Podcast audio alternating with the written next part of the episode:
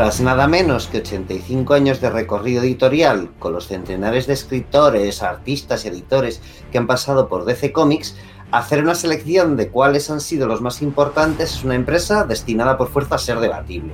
Sí, por mucho que la lista sea extensa y lleve nada menos que 52 puestos, ya sabéis, ese número mágico para la casa de Superman y Batman en los últimos años, pues es inevitable que falten nombres o que las posiciones de los que se incluyen pues no, despierten la, la unanimidad de los aficionados.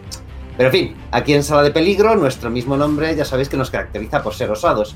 Así que nos hemos lanzado a la piscina y ponemos sobre la mesa eso, una relación de las 52 personas que creemos más importantes a lo largo de la historia de DC. Como ya dijimos en la anterior entrega, de los 13 primeros o últimos, porque ya sabéis que lo hacemos en orden inverso, ¿no? Los nombres, pues no pretendemos para nada sentar cátedras, sino simplemente, bueno, pues usar esta lista casi porque claro, casi por definición es imperfecta, ¿no? Pues como vehículo para hablar de un buen número de personas que han estado detrás de la creación de muchos de nuestros cómics favoritos. Así que si aceptáis los términos de este pequeño juego que nos hemos propuesto, pues bienvenidos a su segunda parte. Bienvenidos tanto vosotros oyentes como mis dos compañeros para este recorrido. ¿Qué tal, Enrique? Hola, muy buenas. Aquí dispuesto a hacer otros 13 autores y personas varias, porque no solamente vamos a hablar de autores, sino de gente con dinero y gente que se quedó pobre en este repaso a la historia un poco anárquico, un poco adelante y atrás, un poco con narrativa fragmentada de la historia de DC. Sí, esa era un poco esa la, la idea, al tener que ordenar, ordenar en 52 puestos, pues bueno, lo que tienes que quizás cada entrega pues es varia, variopinta respecto a, a épocas, ¿verdad? ¿Qué tal, Pedro? ¿Cómo estás? Pues nada, aquí dispuesto a volver a repasar, a recordar algunos de los nombres que, pues, hombre, podrían dar para un podcast propio, ¿no? Pues el otro día, Brian Bola, ¿no? Dick Sprang, que mencionábamos, Dan Jurgens. Podría dar para un podcast eh, todo junto. Pero como siempre hay tantas cosas de las que hablar, yo creo que pues no llegará un momento de hablar de todos ellos. Así que, oye, esto pues nos sirve para quitarnos un poco el gusanillo de poder picotear y saltar de uno a otro y mencionar, pues, pues muchas cosas para recordar la faceta más conocida de DC, ¿no? Eh, más manida quizás, pero también ese lado más clásico Silver, Silver Golden que, que, bueno, pues fundacionalmente tiene su importancia, ¿no? Así que así que nada, hoy del 39 al 27, ¿eh? vamos a llegar al Ecuador. No sé si Mira, no sé, a Didio sí que le hemos dedicado un podcast en exclusiva. No sé si Didio estará aquí, más arriba. A ver, a ver, a ver. Sí, habrá que verlo, ¿verdad? Bueno, pues vamos a empezar en breve. Mi nombre es Sergio Aguirre. Bienvenidos a Sala de Peligro. Esperamos a que sobreviváis a la experiencia.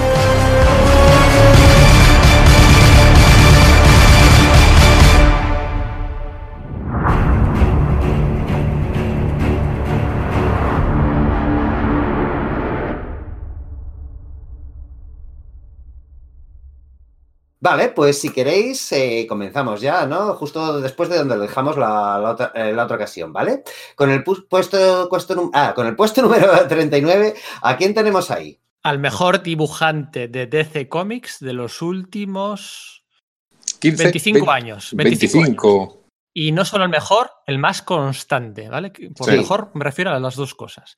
Y si estuviera aquí Íñigo, diría, habría ampliado la afirmación no solo a DC Comics, sino a la industria del cómic eh, mainstream. Sí, al género superheroico en general, ¿no? Que es en lo que se, principalmente se, se, ha prodigado. Bueno, ¿de quién estamos hablando? Estamos hablando, pues, de ese artista, artista de origen brasileño llamado Iván Reis, claro. Es que, uh -huh. pues, alguien, bueno, pues, con, de, que en un principio parecía como más que no iba a ser para tanto, que incluso se acusaba de, bueno, pues está tratando de imitar a Brian Hitch y demás, ¿no? Pero que, amigo, poco a poco, sí. y principalmente gracias a, pues, al título de Green Lantern, ¿no? Eh, pues desplegó pues, un estilo pues apabullante, ¿no? Sí, básicamente, es que tampoco ha estado en tantas series, ¿no? Que digamos, tú coges a cualquier otro y ha, ha, ido, ha saltado de una a otra casi casi sin querer, ¿no? Por ejemplo, a Jargens, que le comentábamos el otro día, o no sé, es que no quiero comentar los que van a salir luego, pero es que ha estado en, en Green Lantern, ha estado en Aquaman, ha estado Black Knight, ¿no? Como parte de Green Lantern, ha estado en Aquaman y ahora, pues últimamente estamos más centrados en los títulos de Superman y una cosa así. Bueno, ha estado en la Liga de la Justicia de Geoff Jones, luego saltó a aquella otra Liga de la Justicia América eh, con, con, Lobo, Vixen y Batman, ¿os acordáis?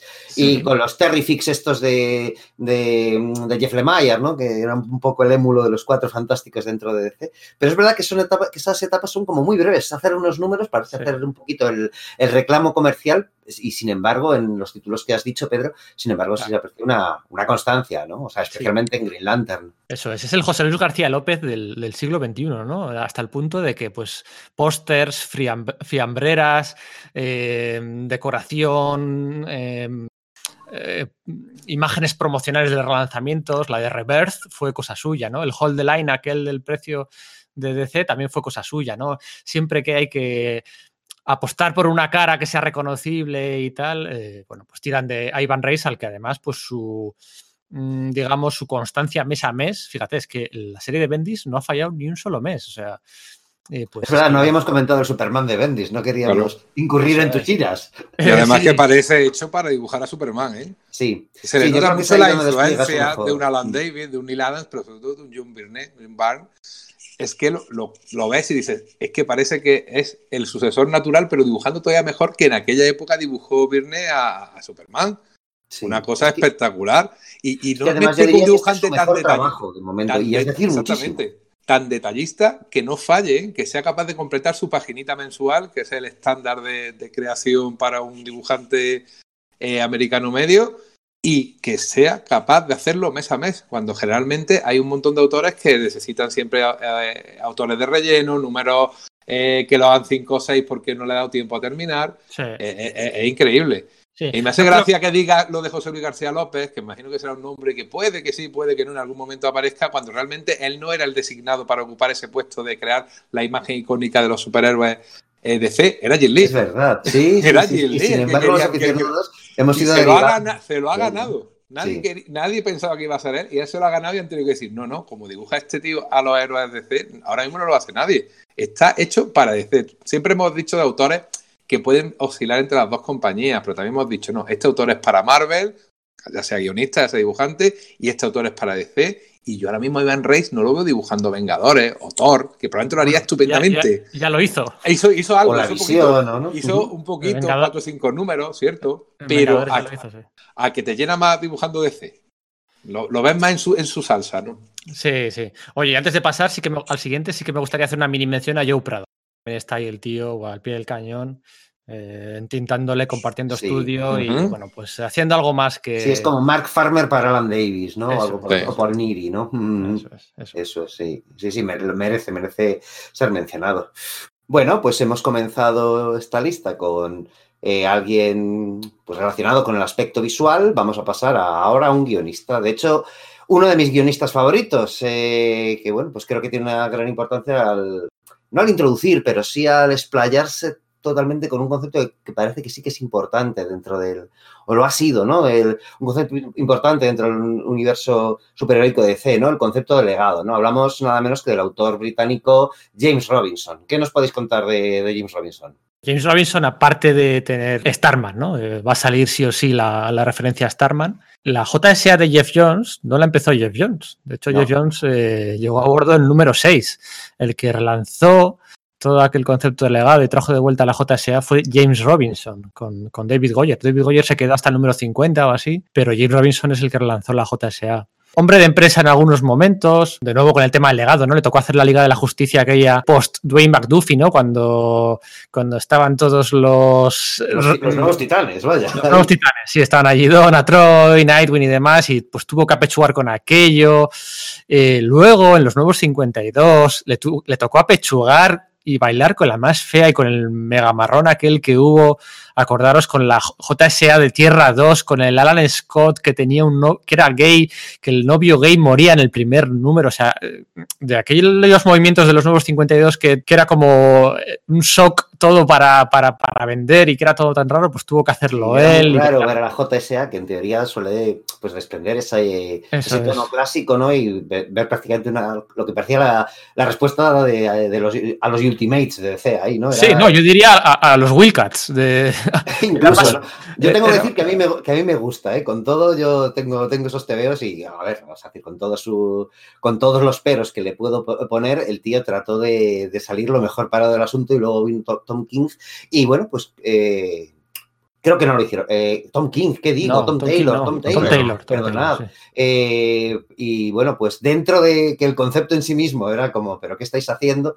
Pues bueno, pues creo que, que no lo hicieron de, demasiado mal. Pero efectivamente era bailar con la más fea. Sí, sí. Hombre de empresa, siempre al pie del cañón, apostando por el, por el legado siempre que, siempre que ha podido. Y pues bueno, su importancia radica en eso, ¿no? En el mes a mes, en el año a año, en, en el estar asociado a DC, ¿vale? Porque aquí comentaremos gente que, que ha currado para los dos, ya lo decíamos, ¿no? Pero su, su, imagen sí que está asociada para DC, ¿no? Entonces, pues, pues bueno, James Robinson, yo creo que tenía que estar, ¿no? Totalmente. Eh, hemos comentado que es británico, pero no lo parece realmente. Por el gusto que tiene, por el cómic clásico, clásico americano. En la Sí, edad de oro le flipa, tío, es que parece Roy Thomas. ¿Eh? Y, cómo nos, dio en la cara, eh, por lo menos a mí, con, con The Golden Age, la edad dorada, la edad de oro, aquel cómic que, en el que resucitaba como un otro mundo, porque entonces DC no permitía que hubiera una liga, una sociedad de la justicia, ni que hubiera una Tierra 2, ni nada parecido, pues como un otro mundo les demostró que esos personajes podían seguir siendo vigentes, te- me estoy refiriendo a la sociedad de la justicia, obviamente, y que podían tener su lugar en el universo DC normal, como al final se- todavía están ahí, que sí, sí, que sí, no, pero yo creo que van a volver, seguro. Pero es que no solo lo hizo con la Sociedad de la Justicia, que tenía como más proyección, sino con muchos miembros que eran, muchos de los miembros principales del, elenco, de aquel Watchmen de los 90, que se lo llamó, que son palabras mayores sin duda, Sí. pero que a mí sigue, sigue encantándome el TVO, eh, eran del All Star Squadron de precisamente Roy Thomas, que, que es mencionado, ¿no? Y pe- pero parecían personajes con mucho menos recorrido, y sin embargo fue capaz de darle una serie de matices que pues lo hacían muy, muy, muy, muy, Mira, iba, muy iba a decir, ¿no? Iba a decir, ahora que dices eso, a Ivan Reis hemos dicho que ese es José Luis García López del siglo XXI y James Robinson es un poco el Roy Thomas De entre siglos, ¿verdad? de entre siglos. Sí, no Sí. acaba de ser de eso del todo, ¿eh? Porque este es más de abrir las ventanas y que corra un poco más el aire que el, que el onanismo de Roy Thomas, ¿no? Mm, Cierto. Sí. Entonces, pues bueno, tenía que estar aquí. No mucho más, no, no lo metería más, mm, más cerca del top 1. O sea, yo creo que es un puesto bueno, un puesto 38, un puesto decente. Porque bueno, al final eh, lo que viene ahora es mandanga de la buena. Pero sí, sí, tenía que estar, tenía que estar James Robinson.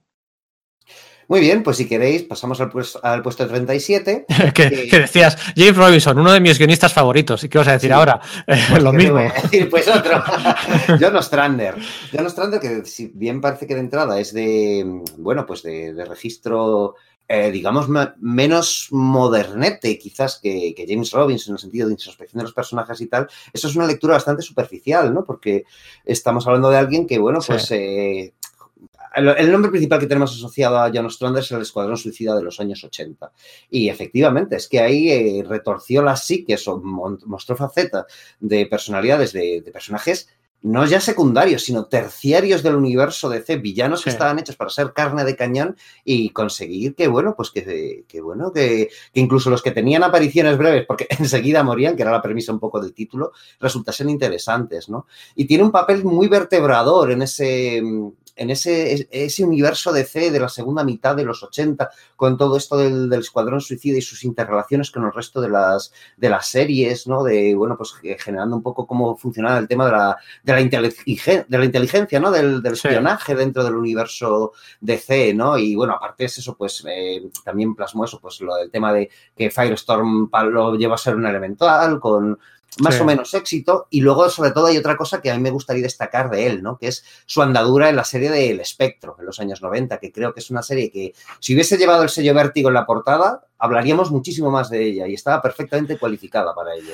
Sí, incluso te diría de su detec- detective marciano también, ¿eh? No a la Incluso, misma sí, altura. sí, sí, a mí me encantó. Sí, sí, sí, pero el espectro que lo reeditó en su día Planeta, en aquellos tomitos del universo DC, es una etapa que es fácil encontrar por ahí, de verdad, echarle un vistazo, que es de lo mejor. Y yo mencionaría dos cosas más, aparte de, pues eso, Escuadrón Suicida, es el creador de, co-creador de Amanda Waller o cosas así, bueno, pues hay que decir que debutó en, en, en, DC, o sea, su primer trabajo para DC fue uno de los momentos más claves de la editorial, ¿no? Poniendo, haciendo el plot de Legends, de leyendas de la, Con de Len la Wayne. serie. Con Len Wayne, John Vine y, Intentado por Giordano, sí, sí. y- eso es, intentado por Jordiano, ¿no? Que es el vino después.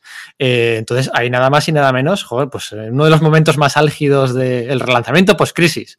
Pues oye, tiraron de, ti- tiraron de este chaval, como quien dice, y mira, no. Sí, que venía eso de las independientes, de First, de hacer Grimjack es. y Dynamo Joe y cosas así, ¿no? Y apostaron por él para meterlo en el, en el que era el gran evento, el primer gran evento de DC después de crisis, de esa remodelación de la, de, vamos, del universo y de la editorial, ¿no? Era la, la puesta en largo del universo DC, ¿no? Y luego lo otro que quería, lo otro que quería decir, ya lo hemos comentado alguna vez en el podcast de Batman, bueno, es nada más y nada menos que es el- la mente pensante que se le ocurrió eh, reformular a Bárbara Gordon paralítica en Oráculo, ¿no? Porque la habíamos visto, la habíamos visto la última vez en, en el- la broma asesina de Brian Bolan y Alan Moore, eh, donde, bueno, pues adiós Batgirl y fue John Ostrander el responsable de, de darle una vuelta a tuerca y convertirla en Oráculo. Así que por detallitos como este, etapas cortas, etapas largas, oye, pues John Ostrander es ADN, ADNDC, o sea, es eh, ADNDC, aunque ha hecho cosillas por ahí para Marvel, hizo una cosa de Bishop, ¿no? Si no recuerdo mal. Sí, con. Carlos Pacheco. sí. Con. Pacheco, ¿no? Sí, sí, sí. Yo quisiera destacar además que siempre colaboró con su mujer, con Kim Yale. eh, y hay un personaje que eh, lo que sí creo que era la cuarta o quinta versión ya del personaje Manhunter, Sí. la versión de Max Shaw, que era un personaje yo lo poquito que leí, porque algo publicó 5 por aquí, me encantó, la verdad. Era un, un diseño muy, muy chulo, en plan un poco como samurai ninja, eh, con un tema mucho de espionaje, de, de tecno-thriller, que, que la verdad que estaba muy, muy bien. eh, A mí me gustaba mucho, sí. Los primeros números no los dibujaba Sam Keith, ¿puede ser? Eh, me, me traiciona la, la memoria, no lo tengo muy claro.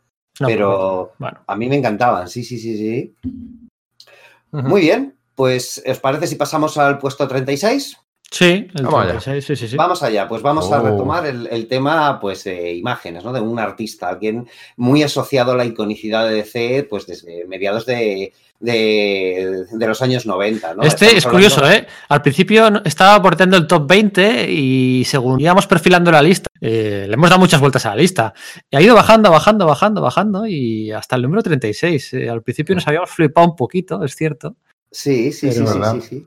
Y yo creo que si este, pro- si este podcast lo hubiésemos grabado eh, a mediados de los 90 estaría en el top 10 fácilmente. Sí. ¿eh? Sí, Mm. O sea, Alex Ross. Bueno, Alex Ross con su estilo pictórico que inauguró en. Bueno, que inauguró, ¿no? Que, tuvo su presentación en el Marvels de, de y que luego, eh, bueno, pues se traspasó a DC con aquella obra llamada Kingdom Come, ¿no? Que acaba de mencionar Enrique y que fue clave para, para, el, para el golpe de timón un poco que tuvo DC a mediados de los 90 y que le llevó a, a- a muchos de sus grandes éxitos de esa década, ¿no?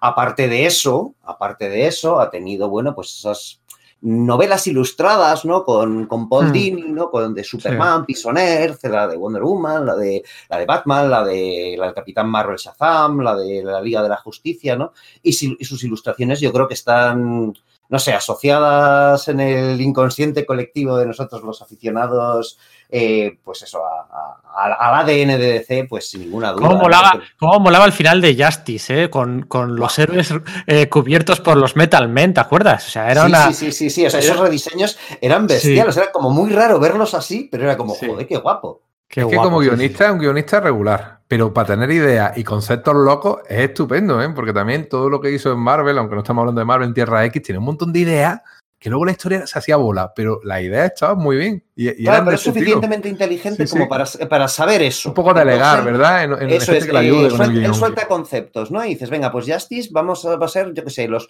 los, super, los super friends para el siglo XXI o algo por el estilo. Y hacerlo funcionar de algún modo, ¿no? Y Kingdom Come, pues no me cabe ninguna duda de que eh, tuvo, tuvo mucho que ver con el, con el desarrollo del guion, sino, decir, por lo menos en, en la- en las grandes líneas generales, ¿no? Además, Sí, siempre la allí- atención. Allí crearon la identidad de Red Robin, ¿no? Que luego ha servido para apañar a, a, bueno, a Tim Los Drake. cinco, seis o siete Robins que había a la vez. sí, Claro, sí. El, el Red Robin, ¿no? Cuando hay, eh, apareció Damian, que no sabía muy bien qué hacer con Tim Drake y tal, y allí creo a. Es curioso porque también creo hay otra versión de, se podría decir, de Damian, ¿no? A Ibn Shuf, ¿no? Que en el fondo era Sí. es el mismo concepto de personaje, el hijo de, Sí. de Talia y Ras al Ghul, eh, Ghul, sí. bueno, pues, eh, pues criado por su abuelo, ¿no? Sí. Bueno, Bueno, no creo que. Creo que va- o sea, que creo que Alex Ross al final está, está fuera de toda duda, ¿no? De- fíjate que eh, en, un, en un posible podcast de 50 autores o personalidades más importantes de la historia de Marvel, fíjate que ahí No estaría, ¿eh? tendría yo más dudas, ¿eh? Tendría yo más dudas, pero en uno de DC tiene que, tiene que Y, entrar y bien. es lo que te iba a decir. Digo, yo cuando veo eh, personajes de Marvel eh, pintados por Alex Ross, me parece gente disfrazada. Yo veo personajes de DC dibujados por Alex Ross, pintados por Alex Ross, y me parecen de verdad. Me dan sensación de grandeza, de iconicidad. Qué curioso. Eh, a mí me pasaba eso pues, eh, durante los años 90, pero yo creo que también era buscado, ¿no? Eh, creo Sí. que era precisamente eso lo que quería transmitir Ross, el hecho de estos seres pueden ser reales, ¿no? Y, pe- y- y tendrían que ser así. Pero yo diría que en las portadas que se viene marcando para Marvel en este último siglo, eh, para mí sí ha superado ese, ese, ese tic, digamos, ¿no? ¿Verdad? que me, me pasa bastante como, como lo que me pasa con DC, ¿no? Y cuando veo a su Spider-Man, aunque sea el Spider-Man de armadura rara de la última etapa de, de Dan Slott o tal, o, o, por supuesto las portadas que se está marcando para Hulk o el Capitán América, no, no me pasa esto que dices, que lo entiendo perfectamente, ¿eh? porque, porque sí que me pasa al principio, pero creo que en este punto sí ha superado ese tic, o esa impresión tengo, vaya. Mm. Bueno, siguiente. Siguiente, bueno, hemos mencionado a Alex Ross, Kingdom Come, pues hay que mencionar a, Mark Waid, ¿no? Le hemos puesto un puesto por encima porque quizás Mark Waid no solamente es el guionista de Kingdom Come, ni muchísimo menos, ¿no? Estamos hablando del, del hombre que revitalizó a Flash y, y, y vertebró esa DC de los años 90, eh, digamos, para bien, ¿no? Ese giro hacia, hacia lo luminoso eh, con una etapa larguísima y que, sería muy emulada, ¿no? Y que, bueno, pues eh, sustituyó a Grant Morrison en la Liga de la Justicia. No sé, Mark Waid, ¿qué podemos decir de Mark Sí, Waid? ya- Eh, ya- haciendo ya- superhéroes. ha intentado taponar el coladero de continuidades de DC en algunas que otras ocasiones con el JLA año 1, que luego al final hubiera siendo pues, un poco un mayor problema. Eh, hizo el origen aquel de Superman también en un en periodo en el que cuando se Aquel de publicó... Lenny Yu, dices, ¿verdad? Sí, eso es, que cuando se publicó parecía que no iba a ser más que un Elseworlds y luego al final, no, no, no, es el nuevo origen de Superman. Bueno, pero pues duró nada. muy poco, ¿eh? Sí, hizo la JLA con, right. con Brian Hitch, con ese Batman enfrentándose a todo el equipo que luego han repetido tantas veces. Sí, pero en esa, eh, justo esa historia era con Howard Porter. es- eh, fueron las posteriores las que hizo con Hitch. Y no hay que olvidar que, bueno, Mark Wade empezó como editor, ¿eh? o sea, empezó ahí pico pala, editando muchos títulos en la DC. Del año, no, no entró justo, justo en crisis, entró como dos o tres años después del relanzamiento, o sea, no estuvo, no estuvo involucrado en el relanzamiento post-crisis, pero sí que para el 87-88 ya estaba allí, ¿no? Editando, pues, La Legión de Superhéroes, que luego guionizaría, eh, editó, creo que Wonder Woman, editó también algún título de Batman, me parece. Y, y bueno, pues ahí de ahí le dieron el paso a hacer de, de guionista y, y hasta hoy, ¿no? Luego también Es 52. curioso, lo de- el paso a guionista yo creo principalmente fue con, con aquella pequeña, aquel sello que, que tuvo DC en el cual, bueno, pues se eh, licenciaron los personajes de la de Archie Comics, de Rock Circle, ¿no? Con estos personajes, ¿sabéis? Pues eh, eh, el escudo, la mosca, el Sí. jaguar, el cometa y todo esto, que ahí- también eh, desembar- desembarcó algún talento como nada menos que Rajas Morales, pero que, bueno, ni siquiera hemos llegado a ver aquí en, aquí en España. Ajá, no sabía yo eso. Sí, sí, bueno, sus primeros guiones yo creo que estuvieron ahí. De su etapa editor yo destaco dos cosas. Hizo una que fue Secret Origins, que donde contaba los orígenes de todos los personajes, y es que le pega todo porque el tío es una enciclopedia. Eh, se sabe todo el universo Marvel y todo el universo DC de cabo a rabo. Y luego creó el sello Otros Mundos con el Gotham Luz de Gas. Ah, no lo sabía, pensaba que Sí, había sí. sido cosa solo de Brian Augustin. Sí, sí, ¿no? fue, lo co-creó con, con Brian Agustín. Fue el, él estaba ahí en la sombra, pero, pero era, eran muy amigos además y, y colaboraron creando la franquicia, que bien que la han sabido aprovechar en DC. Y claro, una, una franquicia que solo funciona si conoces muy bien a los personajes y sabes buscar la diferencia para poder adaptarlo a esa nueva situación que caracteriza ese tipo de historias. Sí, saber darle la vuelta adecuada, ¿no? Claro. Y, es que es- efectivamente, claro, es decir, eh, con cosas como Kingdom Come y tal, la, la barrera entre él, su bordo futuro probable o cosas por el estilo quedó un poco eh, difuminada y luego por ahí se sacó el concepto aquel del, del hipertiempo, ¿no? Que pretendía explicar un poco todas estas historias imaginarias o no de DC y poder aglutinarlas de nuevo. Que era poco como una naranja atravesada por pajitas retorcidas. Sí, sí. Que parece que puede ser similar a la, a la idea que, que, bueno, pues que, que parece que había puesto Dandy Díaz sobre la mesa antes de, de su salida de, de DC para, con esto como era la, la 5G, ¿no? Y la, la online y demás, y parece que iban a tirar de, de esos conceptos de que, bueno, pues que en principio inventó Mark Wade, aunque creo que con co- colaboración de Grant Morrison, de eso no estoy muy seguro. Muy bien, pues vamos a pasar de gente pues relativamente actual, aunque sí, estamos hablando de hace 20 años o más, ¿no? A alguien incluso más añejo, ¿no? Vamos a hablar de Arnold Drake, ¿no? Que fue pues un, un guionista de, de DC que en los años 60 supo ver que quizás la forma de hacer los. TVOs de DC iba a quedar caduca en breve y trató de emular un poco el, el estilo Marvel, ¿no? Estamos hablando del creador de personajes tan bizarros, pero tan tan llenos de encanto, ¿no? Y que han tenido tanta importancia como, como la de un patrol o como metamorfo, ¿no? Eh, alguien que, bueno, pues eh, efectivamente trataba de, de decir, bueno, eh, vamos a ver si podemos sintetizar el estilo de Stan Lee para, las, para la- los diálogos de las publicaciones y, bueno, no solo de los diálogos, incluso el tono de las historias de Stan Lee para, para bueno, pues los, los cómics de, de Sí. DC y que curiosamente luego cuando pasó a Marvel no ha acabado de funcionar bien, ¿verdad? En, DC había tres personas un poco que, bueno, pues que entendieron enseguida que el estilo de Marvel era, era lo que se venía encima antes o después, ¿no? Y fueron en ese orden Arnold Drake, Kerry Bates y Jim Shooter, ¿no? Y bueno, pues Arnold Drake tenía que estar sí o sí. Porque, bueno, eh, explicar la importancia de Mark Wade o explicar la importancia de Alex Ross o John Ostrander, pues yo creo que es más fácil, ¿no? Pero donde de verdad hay que enfatizar en que en una DC que hacía, mm, pues no sé, a ver, fue 30 años, o no tanto como 30 años, pero 25 años que llegaba haciendo lo mismo un mes tras otro mes, la gente que luchaba contra eso a contracorriente, como Arnold Drake, pues eh, tenía mucho más mérito de lo que podría tener alguien que ahora pues eh, se le ocurra hacer una cosa eh, y dar 180 grados, un giro de 180 grados, ¿no? Entonces, Arnold Drake, eh, que para mí sí que es sinónimo de, de, DC, las cosillas que ha hecho en Marvel, como decía Sergio, pues bueno, pues no han funcionado, no, no, no, no es lo mismo, ¿no? La chistera no era la misma. Arnold Y no es Drake. mismo leer la, la Doom Patrol de, de Drake Sí. y Premiani que leerse sus X-Men, por mucho que, jo, eh, por ahí pasas Esteranco y cosas por el estilo. No, no fue nunca de funcionar. O su Capitán Marvel, y fíjate que reinventó, reinventó a Marvel y lo dejó en la, en la pista de salida para que Sí. Jim Starlin eh, pues hiciese todas sus grandes cosas con él, ¿no? Pero a pesar de eso, lees los TVOs y resultan más anquilosados, ¿no? Es curioso. Eso es. Así que, bueno, pues nada, eh, nuestros respetos aquí al, al gran eh, historia, no, historia viva, ¿no? Arnold Drake estará ya. Bueno, nada, no he dicho nada. Sí, yo creo que ya está fallecido, pero la verdad es que no lo sé. Sí. Muy bien, pues de nuevo eh, hacemos el salto a, a un artista y vamos a hablar de nada menos que Joe Kubert, toda una institución en DC, otro de estos dibujantes cuyo trazo pues está unido de forma icónica a lo que entendemos por la editorial, ¿no? Estamos hablando, bueno, pues no solamente del tío que creó en los años 40 o creó a, a Hawkman, sino que lo retomó en los años 60, bueno, 50, 60 y que además tuvo pues es una una, una gran trayectoria, igual no tanto en el cómic de superhéroes, por mucho que, bueno, pues tocase pues, a Rahman y, y ese tipo de personajes, sino a, bueno, no- a veces olvidamos que DC publicaba muchos otros géneros, ¿no? Y, Sí.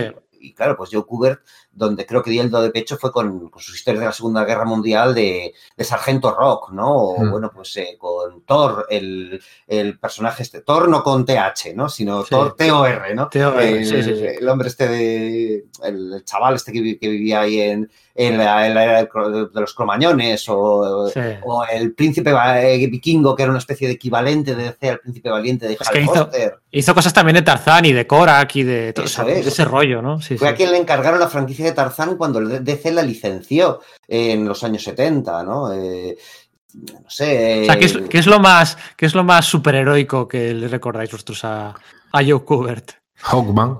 Hawkman, claro, eso es. Y, y lo primero que, que hizo para DC fue en, los- el año 47, 48, por ahí, los siete soldados de la victoria.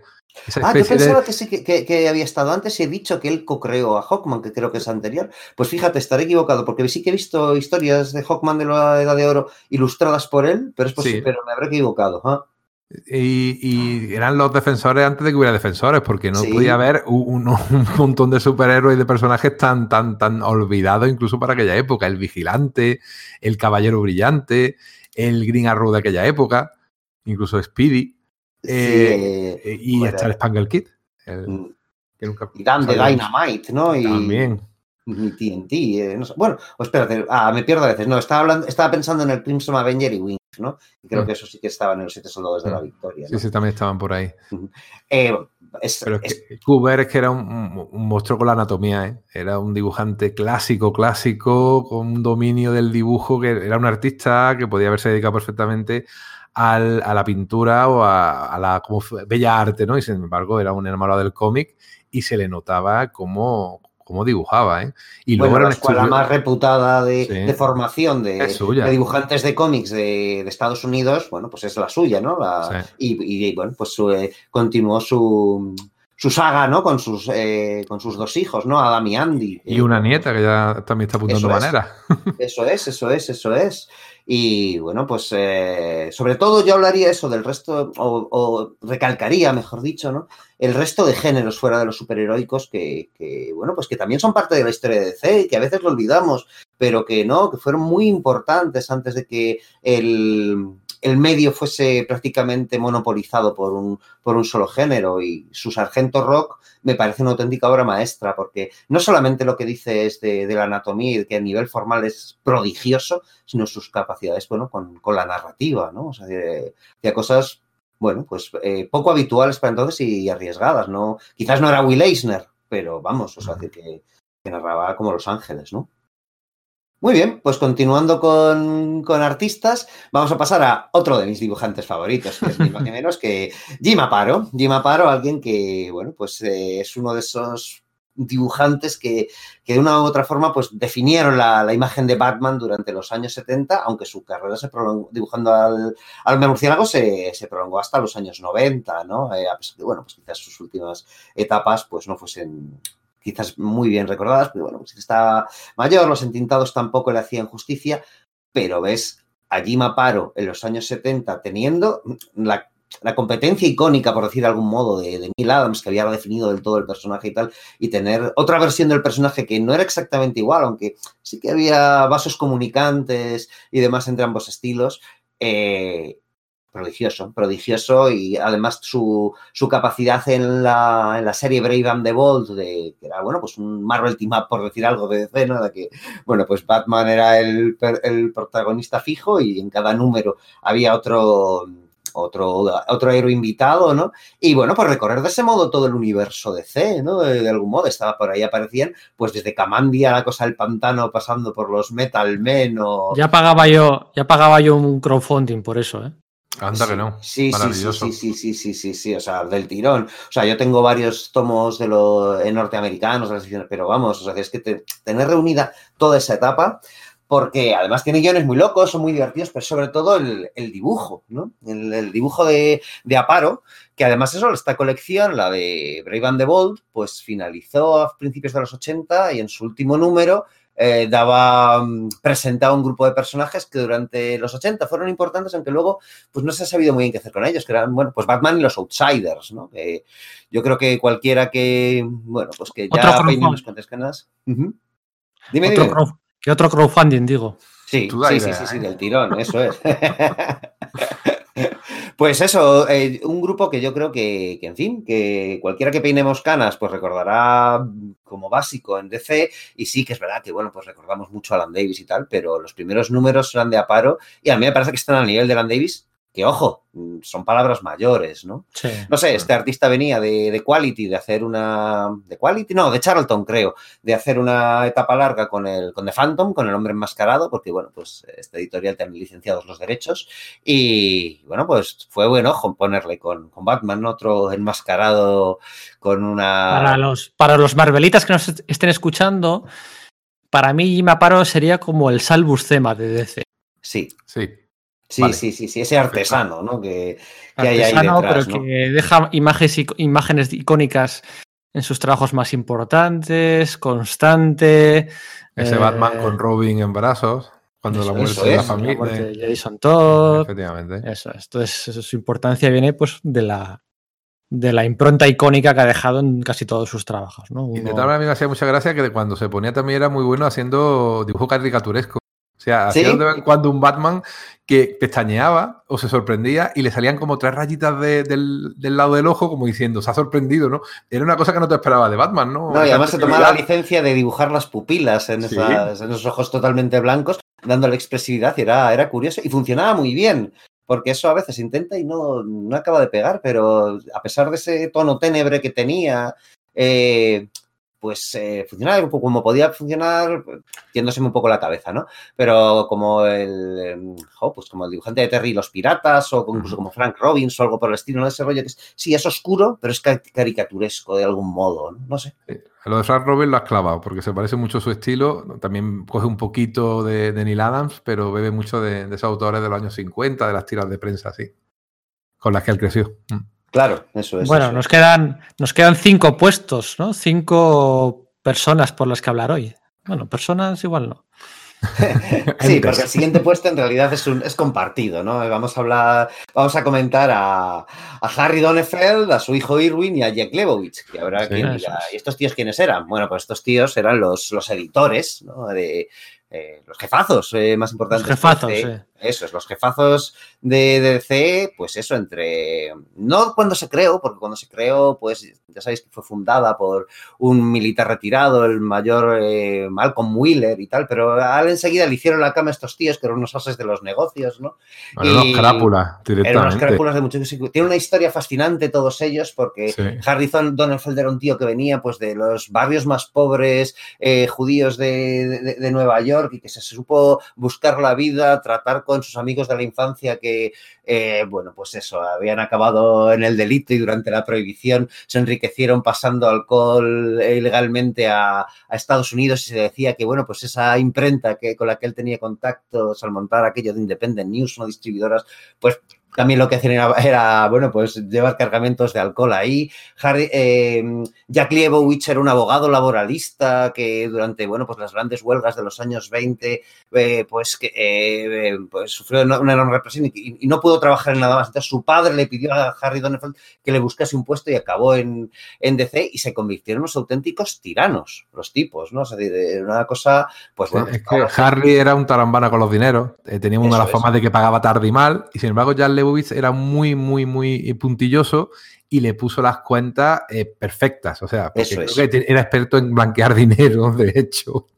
Claro, le tocaba eso. El, Claro. llevaba las cajas de resistencia de, la- de los sindicatos textiles en los años Efectivamente. 20. Entonces era, además era un tío que era su, última oportunidad en la vida. El- muy pronto, además, era joven, relativamente joven cuando, cuando llegó a este cargo. Entonces eh, se puso las pilas a cuchillo y llevaba las cosas al dedillo. Y todas estas leyen- leyendas, no, estas historias que hay sobre, bueno, que, que asociamos con DC, de, ¿no? Que les escamoteo a los, a los autores, le- le- les engaño para los derechos con lo de, pues, Jerry Siegel y Joe Schuster y tal. Fueron estos tíos quienes lo, quienes lo hicieron, ¿no? Luego Harry tuvo un hijo, Irwin, que por lo visto era bastante más agradable. Es en esa anécdota de eh, Joe Schuster llegando, eh, pues, eh, muchos años después a DC, trabajando como mensajero y casi ciego, y todo el mundo ahí haciendo, pues, montándose en relieves, quien se lo encuentra y le da un dinero, y luego Jack quien le dice que, que se largue porque está montando muchísimo revuelo. Entonces, bueno, pues toda un poco la, la idea, ¿no? Pero fueron Sí.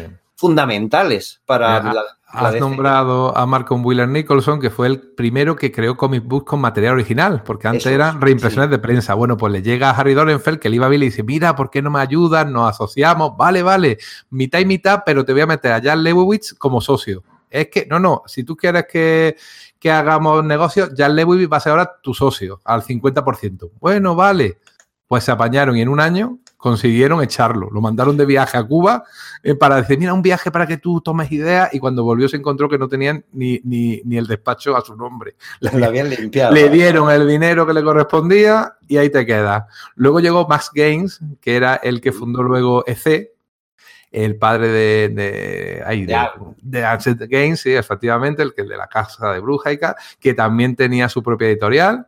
El All American Comics, que tenía a Atom, a Flash, a Green Lantern, se asociaron y también se apañó para echarlo y quedarse con los personajes. Es que Sí, es era unos crápulas de cuidado, sí, porque durante una época de cero en realidad casi dos o tres editoriales, según Claro, el, es- el momento. La JSA, ¿no? Era un grupo Sí. que estaba compuesto por héroes que, por héroes que en realidad eran de diversos editoriales. Era, eh, distintas. Eso sí, es. señor. Eh, incluso Wonder Woman creo que no era parte de National. Que era Era de All American, con Eso Atom, Flash. Green Lantern, Hawkman y Wonder Woman. y Entonces son estos tíos lo que se- los que terminan aglutinando, absorbiendo estas editoriales y que los incorporan a sus universos ficticios. O sea, eso in- incluso a nivel, digamos, más de TV o más de continuidad y tal, también tienen mucha importancia estos tíos, ¿no?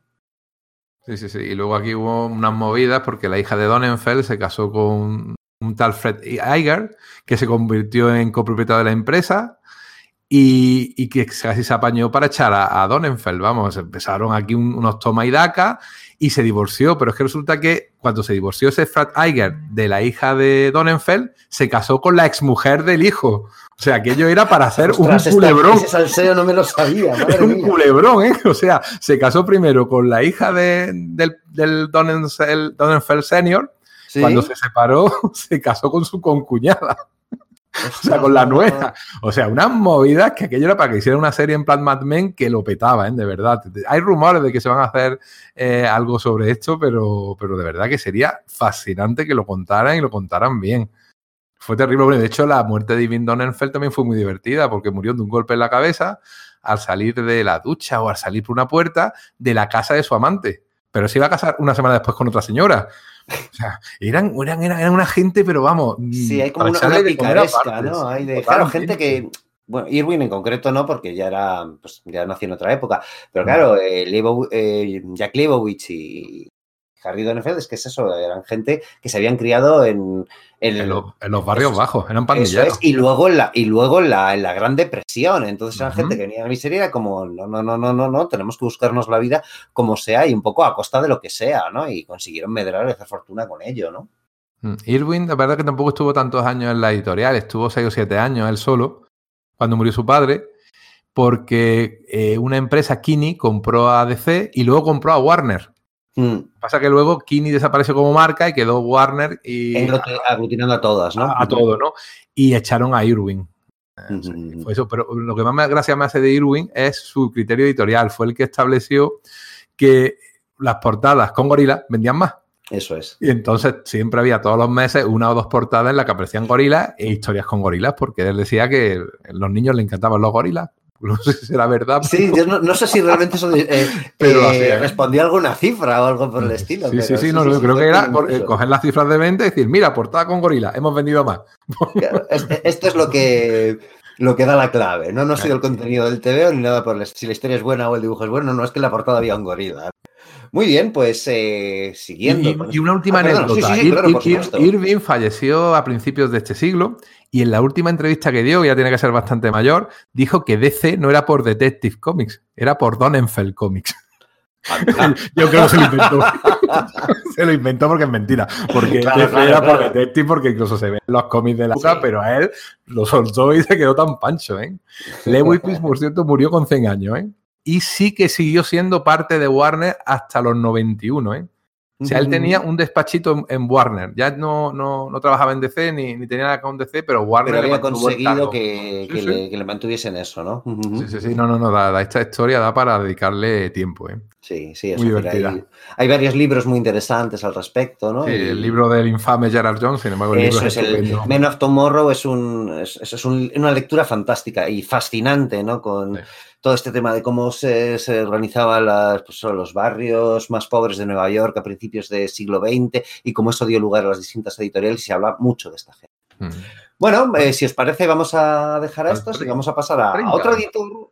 Eh, que estamos con esto de los, aunque digamos de, menor grado en, escala jerárquica, ¿no? Pero quizás de, mayor grado en, escala de importancia. Claro, siempre esto es difícil de ver, ¿no? ¿Quién es más importante, el jefazo del todo o alguien que toma decisiones? Pues en el puesto, puesto número 30 hemos decidido poner a Jack Schiff, ¿no? Que fue el editor de Batman durante muchos años, hasta pues, desde la Golden Age hasta prácticamente el, New Look, aquel de los de, bueno, pues de los años 60, cuando Carmine Infantino y Julie Schwartz rediseñaron a Batman, ¿no? Y le colocaron, pues eso, el, el óvalo amarillo detrás del, murciélago para poderlo registrar como, más, eh, como marca registrada. Y bueno, pues es No somos conscientes, pero lo que acabas de contar fue un ultimátum que puso Donenfeld eh, a, la, a Julius Sparse y a Carmine Infantino. O sea, a Jack Chief lo, lo apartaron y van a cerrar Batman. Sí, yo he oído eso, pero. Nos puede sorprender, ¿eh? Pero decían que sí, que las ventas iban tan mal que dicen, no, no, lo cerramos o, hacéis algo para que esto vaya para arriba o tendremos que cerrarlo. Yo he oído eso mucho, pero tengo, mis dudas, porque luego miras cifras de venta y ves que seguía vendiendo 250.000 ejemplares y cosas por el estilo. Lo que sí que es verdad es que coincide que es el momento, el momento en que se quitan de medio a Jack Schiff, ¿no? en el que también consiguen quitarse de medio a Bob Kane. Y Bob Kane sí que dio entrevistas eh, diciendo, bueno, pues es que lo que pasa es que el personaje apenas no vende y ha habido que remozarlo, como diciendo, como yo me he ido y ya no participo en los, los tebeos, pues el personaje se ha ido, eh, bueno, pues ha ido perdiendo ventas. Pero me da la impresión, y no lo sé, eh, tendría que revisarlo más, de que igual no era tan cierto, ¿vale? El personaje necesitaba ser revisado y era su 25 aniversario y había, bueno, está este tema de la marca registrada y tal, y bueno, pues Jack Schiff pues también tuvo sus, propios, sus propios problemas ¿no? con, DC. Entonces yo no sé hasta qué punto realmente era eso de que las ventas de Batman iban tan, tan, tan, tan, tan mal, ¿no? Sino que es algo que hemos heredado de, algo que quizás Bob Kane dijo de forma malintencionada. Efectivamente iban en declive, ¿eh? sí, sin duda. Pero tanto como para cerrarlo, mm, tengo mis dudas. Bueno, en cualquier caso, Jack Schiff está aquí porque marcó, pues eso, 20, 25 años de, de Batman en, los primeros años fundacionales de Batman, ¿no? Y bien, pues tuvo que lidiar con Bob Kane, tuvo que lidiar, pues, eh, pues ver las cosas que pasaban con, pues, con Bill Finger, eh, bueno, verlas, dejarlas pasar, ¿no? Las cosas con, Bill Finger, con Jerry Robinson, con Dick Sprang, con toda esta gente, ¿no? Pero además hay una, otra, otro tema curioso, ¿no? Que es curioso que en un podcast dedicado a DC, pues nos vayamos a la competencia, pero es casi inevitable, ¿no? Y es que Jack Schiff es básicamente la causa por la que Jack Kirby dejó DC y se fue a Marvel y bueno, pues en 1961 lanzaron Los Cuatro Fantásticos y bueno, pues esto es historia, ¿no? Mm. Porque Jack Schiff, eh, el editor en DC, mm, Jack Kirby estaba haciendo ahí los Challengers de los desconocidos y un editor de prensa, pues de tiras de prensa, le, o un ah, encargado de algún sindicato estos de, tiras de prensa, le, le pidió que, se fabricase una, o bueno, si, si tenían algún cómic en DC de ciencia ficción que pudiesen publicar como tira periódica. Entonces Jack Schiff sirvió de intermediario para que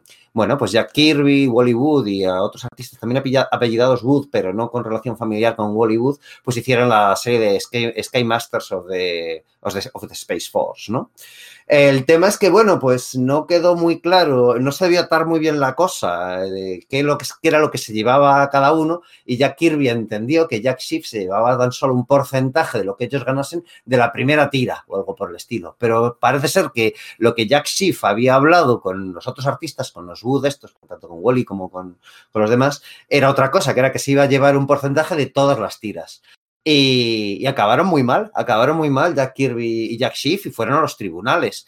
Y bueno, pues la revancha de Jack Schiff fue, bueno, pues conseguir que echaran a Jack Kirby de, de DC, con lo cual no le quedó más remedio que volver a Marvel. Bueno, Atlas en ese momento, a punto de ser Marvel, que, bueno, pues ya sabemos que en ese momento era una editorial, pues quizá de segunda, eh, controlada además por el sistema de distribución de la propia DC, y le tocó volver a trabajar con Stan Lee y, bueno, pues ya lo sabe, ya sabemos lo que pasó después, ¿no? Así que quizás el papel de Jack Schiff en este puesto no es solamente por su gran labor sobre Batman, sino por, sin, pues de algún modo contribuir a, bueno, pues a que, a que la, competencia creciese, ¿verdad? Y añadir que el, el, juicio lo ganó Jack Schiff. Sí, eso es, eso es, eso es. Encima, además lo ganó. O sea, Jack Kirby no, tenía razón, según el juez, y se fue a hacer cómics de monstruos a, Marvel, a Porque ya no le quedaba otro. claro. Ni siquiera hacer cómics románticos, que lo había co-creado con Joyce Simon. sí, aunque creo que continuó un tiempo eh, eh, produciendo todavía lo de Sky Masters, eh, no estoy muy seguro de esto, pero prácticamente es que se quedó en una encerrona Jack Kirby. Fue como, ¿qué hago? Pues no me queda nada más que Marvel. Y al tener un artista de un talento y una personalidad tan abrumadora como, la- como la de Jack Kirby, parece que el acorralarle pues no hizo más que, no sirvió más que para que, bueno, pues que se creciera de algún modo, ¿no? Sin querer hacerle de menos a, a, por supuesto, a su, a su talento anterior, anterior a eso. Muy bien, ¿algo más que añadir de, de este puesto número 30 de Jack Schiff? No. Nada más, ¿verdad? Bueno, No. pues vamos a volver a girar el timón hacia lo visual y vamos a, a, pues a otro artista cuyo, cuyo trazo no, no, no podemos calificar de otro modo que, como que icónico. ¿no? Estamos hablando, señores, de Jerry Ordway, nada menos, Sí. ¿no? Eh, Grande. dibujante de Action Comics de Superman durante los años 80 y durante mucho tiempo, de Infinity Inc., del el relanzamiento del Capitán Marvel Shazam en los años 90, un, un artista maravilloso, un entintador increíble. Para mí es el mejor, fijaos lo que voy a decir, para mí, para mi gusto, es el mejor entintador que tienen dos de mis, ar- de mis dibujantes favoritos de, de superhéroes, que son John Byrne y, y- y George Pérez. George que- En el caso de Pérez te lo compro. En el de, en el de Bourne, no. No, no, no. Hombre, Ter- Terry Austin en su Sí, momento con, la patrulla X, eh, increíble. Lo que pasa es que luego Terry Austin se dedicó a hacer rayitas. Era, era Morse lo que entintaba. A Sí, Pérez, es- a Pérez le, le entintaron. eh, ¿Cómo se llamaba el hombre este que le entintaban que en los titanes? Eh, Romeo pues, Pangal. Romeo Fangal. Eso es. A mí Romeo era el que más me gustaba, como le Sí, quedaba también. a Pérez. Sí, pero, Pero- luego verás Crisis en Tierras Infinitas, después de Giordano, que Giordano es un cacho de entintador, y yo flipo Sí. con las texturas de las caras de cuando Sí. ves a Superman de Tierra 2, no sé, a mí Sí, sí, me, sí. me flipa. Es que Jerry Orway parece que nació para dibujar a los personajes de Tierra 2.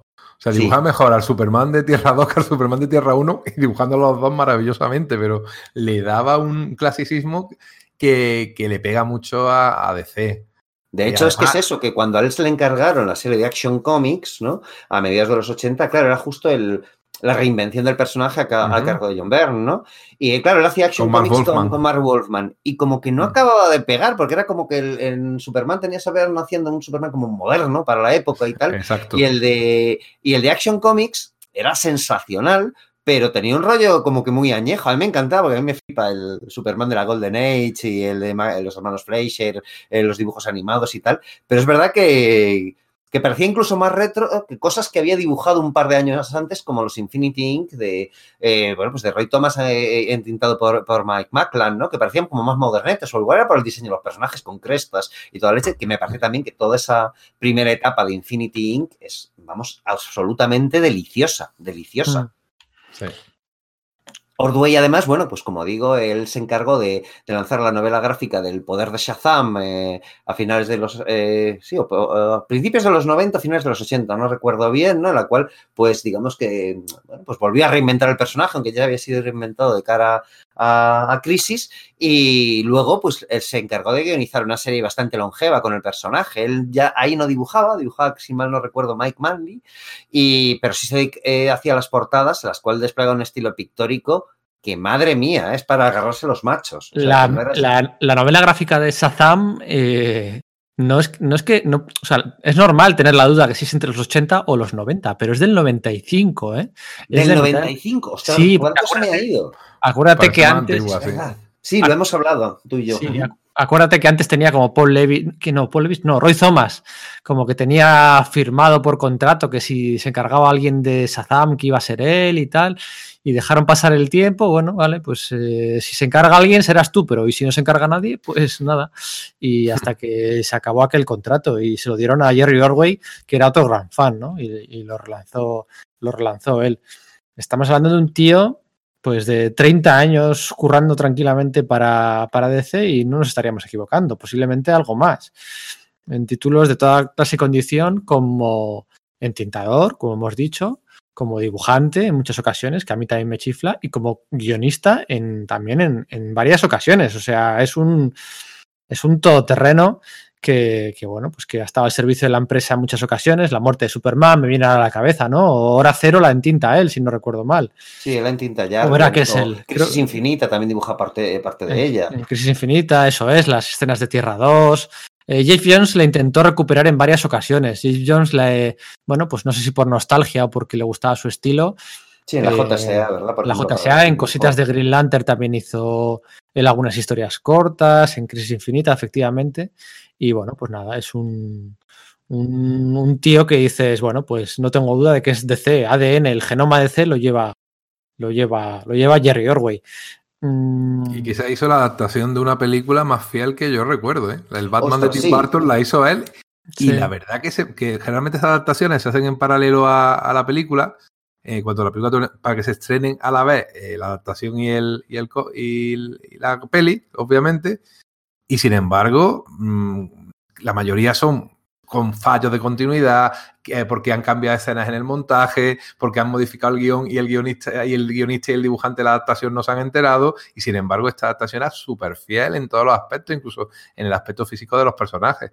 Se ha reeditado ahora esa adaptación en Estados Lo que lo han Unidos. llamado, lo van a- y aquí se va a reeditar también, pero lo llaman Batman 1989. Lo van Sí. a llamar.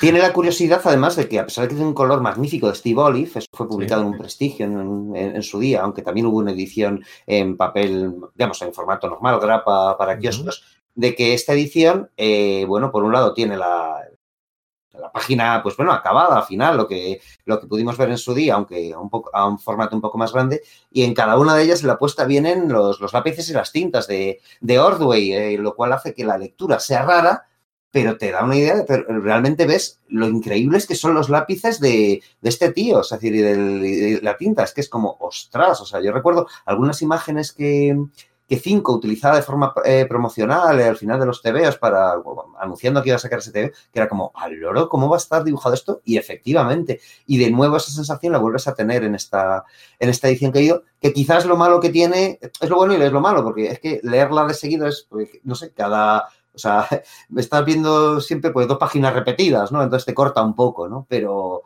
te- eh, vamos, con el culo torcido, señores, con el culo torcido. No sabía que la iban a publicar en castellano. Pero vamos, un crowdfunding de, la, del Infinity Inc. de Jerry Orway y Roy Thomas. ¿eh? Roy Thomas. Vamos, a mí me jode, la- es que eso yo lo hacía ya, porque es que además estoy súper jodido, porque se publicó hace unos años un- una, una edición deluxe de los primeros números de, de Infinity, en Estados Unidos digo, ¿no? De- Sí. Del Infinity Inc. de Roy Thomas y, y Jerry Ordway, pero el segundo tomo que estaba anunciado se canceló y la, digamos, Sí. la mejor parte de post es, eh, saga de generaciones, todo el enfrentamiento contra el Ultramanita y la JSA malvada y tal, que es de los TVOs que más me flipan de mi vida. eh, no, no, no está editado como, como debe ser. Entonces, sí, Aquí- sí, yo hago el crowdfunding ya. ECC va a editar como 10 números de Infinity Inc. en la edición esta de Crisis en Tierras Infinitas que contiene todos los tie-ins. Sí, ahí ya eh, no era Ordway, ahí era McFarlane sí, con Zúñiga, si mal no recuerdo, eso ¿no? Pero vamos, que ahí se van a editar como 10 o 12 números, una barbaridad. O sea que bueno, si Tantos empiezan a eran, tirar pensaba que eran los de All Star Squadron, los que, los que eran un Ah, montón. Ah, igual me me, estoy parece que sí, me parece que sí. Porque valoré comprármela, porque yo también tengo un montón de números de All Star Squadron y me, a mí me gusta mucho esa mierda de, de reactualizaciones de la Golden Age y tal. Y al final no me lo pillé porque quizás eran números que me parecían más flojos y que ya tenían otros formatos. Me Mm. parece que sí, ¿eh? no me hagas demasiado caso porque... Pero bueno, en esos números se, se verá mejor cómo pasaba por ahí una tía, lo de, ¿cómo era? Yolanda, ¿cómo era? Monte, sí. Yolanda Montes, La Wildcat. la nueva Wildcard, que bueno, paso por aquí y mira, casualmente tengo poderes similares, pues, pues, pues venga. eh, Bueno, el grupo. Hombre, fue una viñeta final de un número de, de crisis, si no recuerdo Eso mal, es. ¿no? Sí, personaje me mucho. espectacular, sí, sí. sí, sí, sí. Sí. Parece legado con, con sentido, en tanto en cuanto Wildcat había sido malherido, las piernas se le habían roto luchando contra los, minions de- del antimonitor. Le no- había caído un rayo en la Eh, columna sí, o, algo así, sí, sí, sí. Bueno, ¿cuántos nos quedan? Este era el 29, nos quedan, Nos quedan dos. De, Dos. De- No, según- Según, Dos. Según vamos ascendiendo, eh, cada vez es menos necesario justificar su la, la inclusión o su importancia. uno, ¿no? Eso ¿Verdad? es. ¿vale? O sea, quizás lo último que di- la última puntilla que pondría sobre Jerry Orwell para justificar su presencia es que últimamente estoy viendo em, imágenes, eh, o sea, como pro- promocionado de licenciadas para tazas, camisetas y tal, que están firmadas por, bueno, están firmadas, o sea, que se reconoce que es Jerry Orwell quien, quien la hace, con lo cual, pues quizás eh, subraya aún más la, la iconicidad de su trazo para con DC, ¿no? Y claro, con este puesto hemos comentado mucho un autor eh, ya lo hemos hecho con, con James Robinson, ¿no? Pero con este hemos comentado mucho un autor que normalmente asociamos con Marvel, pero que, bueno, pues también ha hecho grandes cosas en DC, ¿no? Hablamos nada más y nada menos, claro, que, que de Roy Thomas, ¿no? ¿Qué, ¿Qué, podemos decir de Roy Thomas en DC? Porque, claro, sí, sabemos Los Vengadores, eh, Conan, Star Wars, ¿no? Eh, todas esas grandes cosas que hizo para la, eh, para la Casa de las Ideas y tal hasta, el, hasta los años 70, pero cuando se fue uh, de, de allí a DC los años 80, bueno, Ahora parece que ya perdemos un poco la perspectiva de lo importante que fue. Sí, pero, pero... lo cierto es que no se fue del todo. ¿eh? Esto me gusta enfati enfatizarlo siempre porque. Bueno, Continuaba haciendo Espada Salvaje, creo recordar, Eso es, comentamos la historia, ¿no? Pues el típico riña con Jim Shooter y entonces abandonó Marvel y se fue a DC porque no le quedaba otra. Bueno, a ver, pues sí, se fueron muchos. Eh, la lista es interminable de la gente que se fue por culpa de Jim Shooter. Pero lo cierto es que Roy Thomas continuó trabajando para Marvel haciendo la espada salvaje de Conan, mes a mes, sin parar. O sea, no se desprendió de eso en todo momento. O sea, estaba haciendo tres o cuatro series para DC, pero eso no significa que estuviera trabajando en exclusiva para DC, ¿no? Que eso sería muy raro hoy de ver. Pero bueno, lo cierto es que fueron al final unos 10 añitos entre una cosa y otra trabajando para, para DC, ¿no? Tocó de todo, desde Wonder Woman, eh, bueno, Wonder Woman, si no recuerdo mal, hasta el final del volumen, porque el final del volumen de Wonder Woman 320 y algo, 330 y algo, uh -huh. creo que lo narró él con la boda aquella, y de hecho el número 300 es el primer número de la historia de Wonder Woman guionizado o co-guionizado por una mujer, por la mujer de, de Roy Thomas. Es, por Dan, suele, ¿no? Sí, es, sí, es resulta curioso ese dato, ¿no? Sí, se suele olvidar, ¿no? Se suele acudir a nombres más recientes, que ya hay como 300.000, pero la primera fue Dan, Zonas, Dan Thomas en el número, el número 300. Y pues bueno, pues todo lo que hizo ahí está fuera de toda duda, ¿no? Pues eh, las cosillas que hizo de Superman, Infinity Inc., Al Star Squadron, algo de la Legión creo que hizo. Eh, tocó todo lo que pudo tocar de un perfil nostálgico, lo, lo ahí lo tocaba lo que hemos dicho, eso de Shazam, que él era el que tenía que ser el encargado la idea a principios de los 80 de hacer, claro, como lo, uh, el universo de C está ahí en varias tierras, dijo, bueno, pues quiero que haya un Capitán Marvel Shazam en Tierra sí. 1. ¿No? Aparte del, del, del canónico de, de, Fawcett que tenías la, la, Tierra S, ¿no? Y iba, iba, a hacer que el personaje fuese afroamericano, que era una cosa que llamaba mucho la atención, ¿no? Y tenía ese contrato con DC de si se va a hacer algo con el Capitán Marvel, eh, lo guionizo yo, ¿no? De hecho, hizo ahí esa, esa miniserie. Sí, eh, la, la, primera miniserie post la primera miniserie post crisis la hizo él en el 87 sería, eran cuatro y números. Donde, y es donde se introduce la idea de que eh, la mente de Billy Batson es la misma cuando se transforma eso en es. Marvel, porque antes de eso eran dos entidades separadas. Eso Yo, es. Claro, no parece que tenga mucha importancia, pero en su día la tuvo. Igual que... Eso es, eso es. La parte creepy de eso, la creepy o no, la introdujo Roy Thomas. Sí. Y, y, luego pues no le dejaron continuar aquel, aquella miniserie en una serie regular y le hicieron un poco de bullying en ese sentido. Sí, estuvo, hizo Action Comics eh, con, con, el personaje, sí. o sea, cuando era Action Comics Weekly, ¿no? que eran varios seriales, hizo uno que era bastante chunguete con tema de neonazismo y, sí. y que parecía por ahí el villano este, el capitán nazi y tal, ¿no? Pero el ya además capitán, hay una cosa que... El capitán que... Zanahoria. El Capitán Carlos también lo creo él, sí, sí, sí. Y, su, no, es verdad, sí, sí, que había un que publicaba Bruguera en Mortadelos y a mí me gustaban un montón las cosas como son, ¿no? Y... Lo cierto es que en la historia de fichajes de que van de Marvel a, a DC, ¿no? Hace poco, cuando iba a Brian Michael Bendis, ¿no? De Marvel a DC, pues se empezó a comparar, ¿no? Los fichajes tradicionalmente es que, que, que han sido impactantes, ¿no? Pero el de Jack Kirby yo creo que va a ser insuperable nunca, eh, por bombazo, ¿eh? El de John Byrne yo le pondría en segundo lugar y yo sí que pondría a Roy Thomas ahí, ¿no? A ese nivel de, pues uno el de Bendis, cosas así que. Sí, porque además hizo una cosa de la que, en este momento no tiene ninguna importancia, pero que en su día fue fundamental. Y no nos perdemos la, la, perspectiva de ello, porque el tío cuando llega a DC y se pone a hacer el All-Star Squadron, mm, vertebra toda la continuidad de los TVOs de los años 40. Hay muchos TVOs de, la, de los años, vamos, del All-Star Squadron, que son de los años 80, aunque la acción transcurría en los años 40 y tal, que te resultan un coñazo de leer, porque el tío está cogiéndose de forma enciclopédica cada una de las apariciones de los personajes, cada rescoldo que hay por ahí, por, por de TVOs que no estaban pensados para que fuesen consecuentes, para que la cosa engarzase y que si este personaje se apellida de una forma parecida a otro hace que sean, que sean familia y si uno tiene un personaje, un traje parecido al otro es porque efectivamente uno se copia al otro dentro de la historia. Entonces todo ese trabajo que hizo, luego claro, no sirvió para mucho de él o prácticamente todo, no sirvió para nada después de Crisis en Tierras Infinita, pero en la primera mitad de los 80, la labor que hizo el tío... Eh, pues eso, haciendo todo el, todo el árbol de, de, continuidad, de cómo funcionaban las historias de los años, de, de los años eh, 40, fue, vamos, increíble, increíble. Sí. Lo que pasa es que la cosa, pues bueno, pues se le quedó en nada, luego trato de continuar el Star Squadron después de Crisis diciendo, bueno, pues meto ahora una nueva serie que eran los Young All Stars, que eran algo así como los nuevos titanes del All Star Squadron, pero en los años 40, utilizando personajes que pudiesen pues dar réplica a, a personajes que ya no podían estar en los años 40, sí. como Batman, Wonder Woman y Superman. Eh, y no, la cosa no le acabó de funcionar.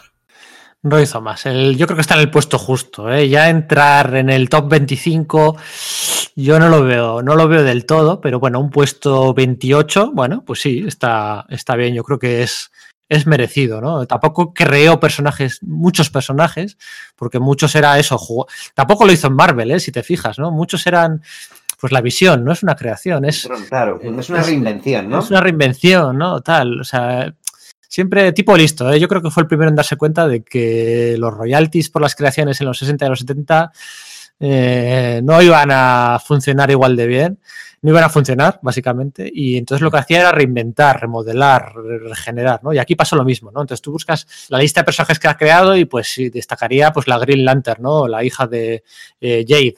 Sí, la hija claro, de. Sí, en general los Infinity Inc, ¿no? Sí. Atom Smasher, ¿no? Atom Smasher. El, núcleo, ¿no? Obsidian. núcleo, ¿no? sí. Eso es, eso es. Básicamente podríamos ceñirnos a, a, Infinity Inc. y a algunos de sus enemigos, como Mr. Bones, ¿no? Que luego pasó sí, a ser Tigres, la... Tigresa, sí, sí, alguna cosilla. El hombre Amazing Man también, alguna cosilla sí que hay. Pero que tú dices, bueno, pues, bueno, tampoco. O sea, no es una. Un Power Girl o una cazadora o un no hay algo así que digas, ¡guau! ¡Qué potente, ¿no? Uh -huh. Venga, queda uno y yo creo que podríamos mencionarlo y ya está. Tampoco. Y, y callarnos, ¿no? Sí. Claro, es que cuanto me, cuantos más nos acercamos al puesto uno, menos hay que, hay que justificar su importancia, pero sí que hay que justificar un poco su orden, ¿no? Y bueno, pues el orden quizás sea lo más difícil. En este caso. Jack Kirby, claro, el rey, Jack Kirby. Pues claro, lo que acabamos de decir, ¿no? Lo de fichajes estrella que, se, que pasan de Marvel a, a DC. Sí, Jack Kirby yo creo que es como nivel de bombaje es mucho mayor. Y las. Y, y, Jack Kirby, al contrario de lo que acabamos de. Bueno, al contrario, en contraposición, ¿no? Más bien, de lo que acabamos de decir de Roy Thomas, sí, sí destaca por sus creaciones para el universo DC, ¿no? Estamos hablando de el hombre que, bueno, pues en sus últimos años en Marvel, que empezó a ver eso, que Roy Thomas eh, ya debía tener claro antes que, que no iba sí. a llevarse nada por crear a Galactus, ni Estela Plateada, ni nada por el estilo. Fue diciendo, bueno, estos conceptos quizás los utilice más adelante y los desplegó en DC con el cuarto mundo, ¿no? Con los nuevos dioses, con Mr. Miracle, con, bueno, todos los secundarios que aparecían en, en Jimmy Olsen, con Forever People, pero más allá de eso también creo a Omac, a Demon, a Cobra, que, que olvidamos eso, Cobra, la organización malévola esta que parece que sean los, los Hydra de, el equivalente de, de los Hydra de Marvel en, en, DC, pues lo creó Jack Kirby también, ¿no? A Kamandi, ¿no? Que era un, venga, vamos a tratar de capitalizar el éxito de, de, de, de la saga de películas del planeta de los simios y crear algo pues nuevo y flipante, ¿no?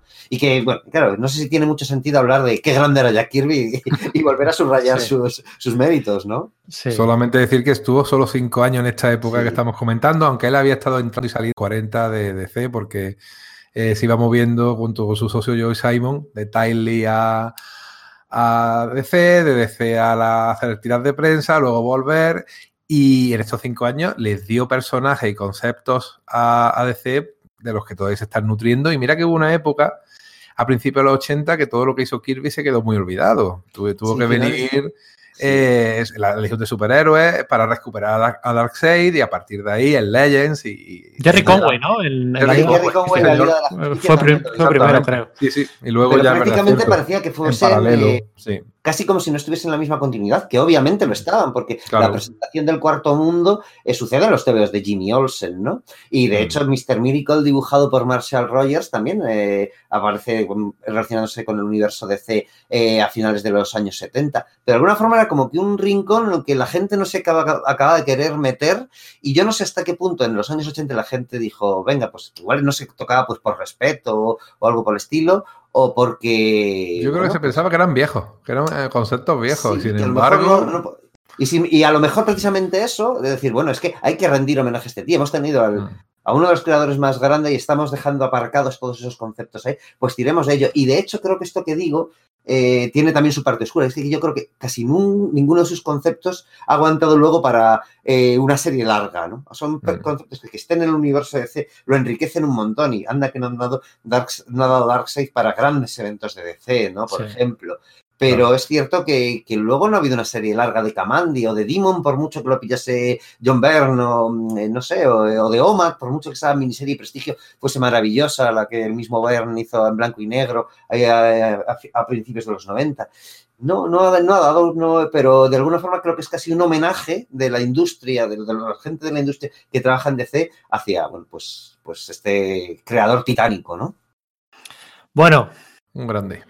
El Un grande. grande. El no ha, grande. entra- no ha entrado Didio aquí. No ha entrado No, Didio aquí. no ha entrado igual no entra en la lista, o igual está más arriba. A ver, a ver, entra el top 10 igual. O tampoco ha entrado Jeff Jones, ¿no? O Jim Lee. Entrará John Byrne en el top 10. ¿Y José Luis García López? Claro, Jesús- claro, porque tú dices, bueno, pues Karen Berger, seguro que estos tíos a Karen Berger la meten en el top 10, ¿no? O, o- o, no sé, a Carmín Infantino, seguro que entra en el top 10. Pero hay otros que están ahí en ese, entre el 10 y el 20, ¿no? Eh, Dandidio entra en el 10, pues oye, tiene sus motivos. O Neil Adams, ¿no? José Luis García Claro. O quizás sorprendamos por poner bajito a gente que eh, podrían pensar nuestros oyentes que tienen que estar en todo lo alto, ¿eh? Sí, y al revés, claro. Es, Claro, también. es una, aquí hemos- es una lista, es una propuesta, ¿no? Aquí Claro. también hemos tenido en cuenta el grado de fidelización o de grado de asociación DC, ¿no? O sea, que sea DC puro, ¿no? En el sentido de que, bueno, pues eh, Jack Kirby pues es más Marvel que DC, es que tú lo pones más arriba y es como... Pero claro, luego Frank Miller, eh, Frank Miller es que también es mucho Marvel, por mucho que haya hecho de DC, entonces eso le resta puntos, le suma. Mm, John Byrne, claro, a John Byrne.